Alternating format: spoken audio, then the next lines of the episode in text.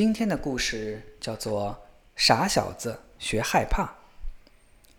有位父亲膝下有两个儿子，大儿子聪明伶俐，遇事都能应付自如；小儿子呢，却呆头呆脑，啥也不懂，还啥也不学。人们看见他时，都异口同声地说：“他父亲为他操了多少心呢？”遇到有什么事儿要办的时候，总得大儿子出面去办。不过，要是天晚了或者深更半夜的时候，父亲还要他去取什么东西的话，而且要路过墓地或者其他令人毛骨悚然的地方，他就会回答说：“啊，爸爸，我可不去，我害怕。”他是真的害怕。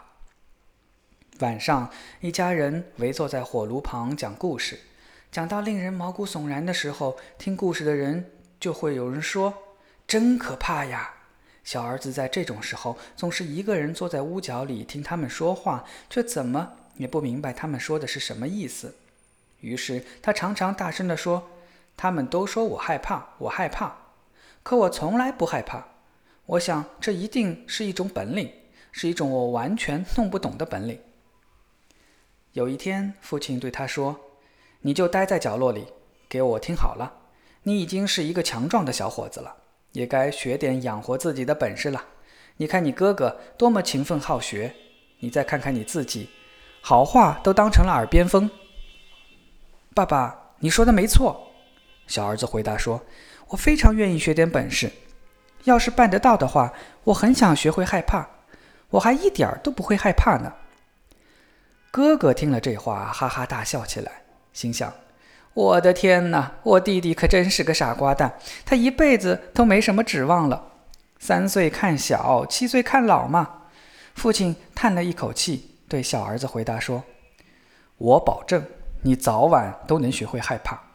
不过，靠害怕是养活不了自己的。”过了不多的日子，教堂的执事到他们家来做客，于是父亲向他诉说了自己的心事。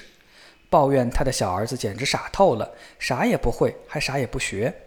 他对执事说：“你想一想，我问他将来打算靠什么养活自己，他却说要学会害怕。”执事听了，回答说：“如果他想的只是这个的话，那他很快就会学会的。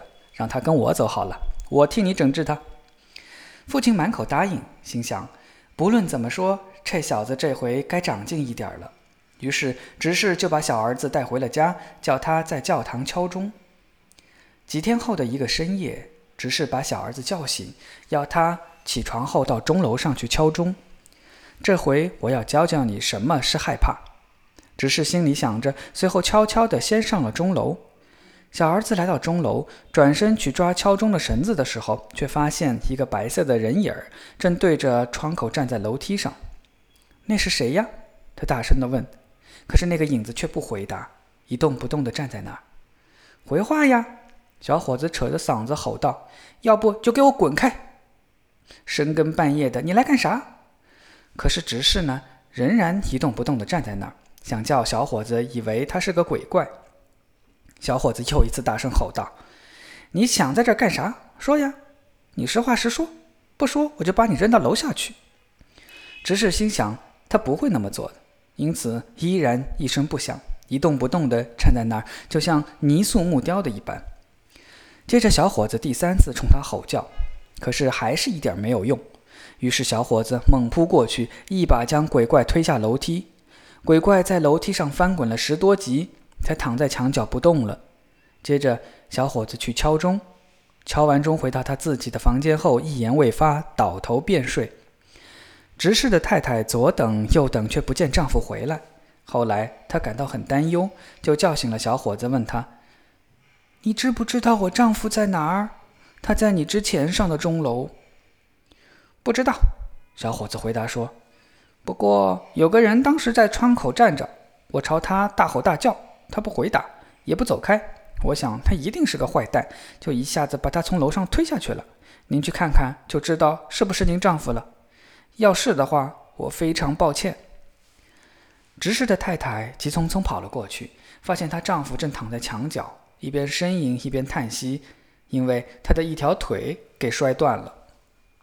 执事的太太把他背回了家，随后跑去见小伙子的父亲，对着他大喊大叫：“你的那个小子闯下了大祸！他把我丈夫从窗口的楼梯上推下去了，腿都摔断了。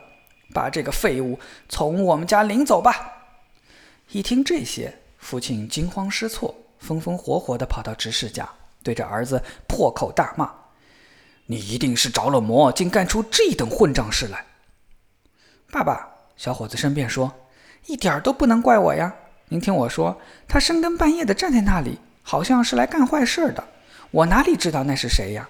我一连三次大声地告诉他，要么搭腔，要么走开。”哎，父亲说道。你只会给我招灾惹祸，你给我走得远远的，别让我再看到你。好吧，爸爸，小伙子回答说：“可得等到天亮才成。天一亮，我就去学害怕，起码我要学会养活自己的本领。”你想学啥就去学吧，父亲说：“反正对我都是一回事儿。给你五十个银币，拿着闯荡世界去吧。记着，跟谁也别说你是从哪儿来的，你父亲是谁。”有你这样一个儿子，我脸都丢光了。那好吧，爸爸，我就照您说的去做好了。小伙子回答说：“如果您不再提别的要求的话，这事儿太容易办到了。”天亮了，小伙子把那五十个银币装进衣袋里，从家中走出来，上了大路。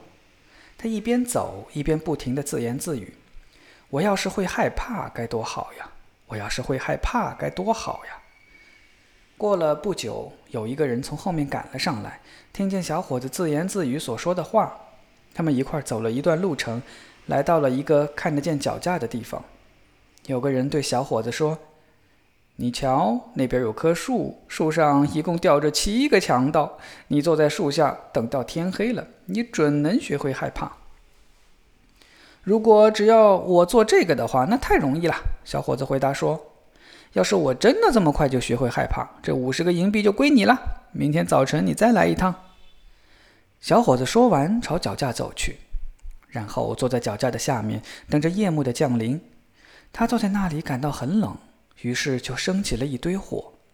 可是夜半风起，寒冷难耐。他虽然烤着火，还是感到很冷。寒风吹着吊着的死尸荡来荡去，相互碰撞。他心里想：“我坐在火堆旁，还是感到挺冷的。那几个可怜的家伙吊在那里，该多冷呀！”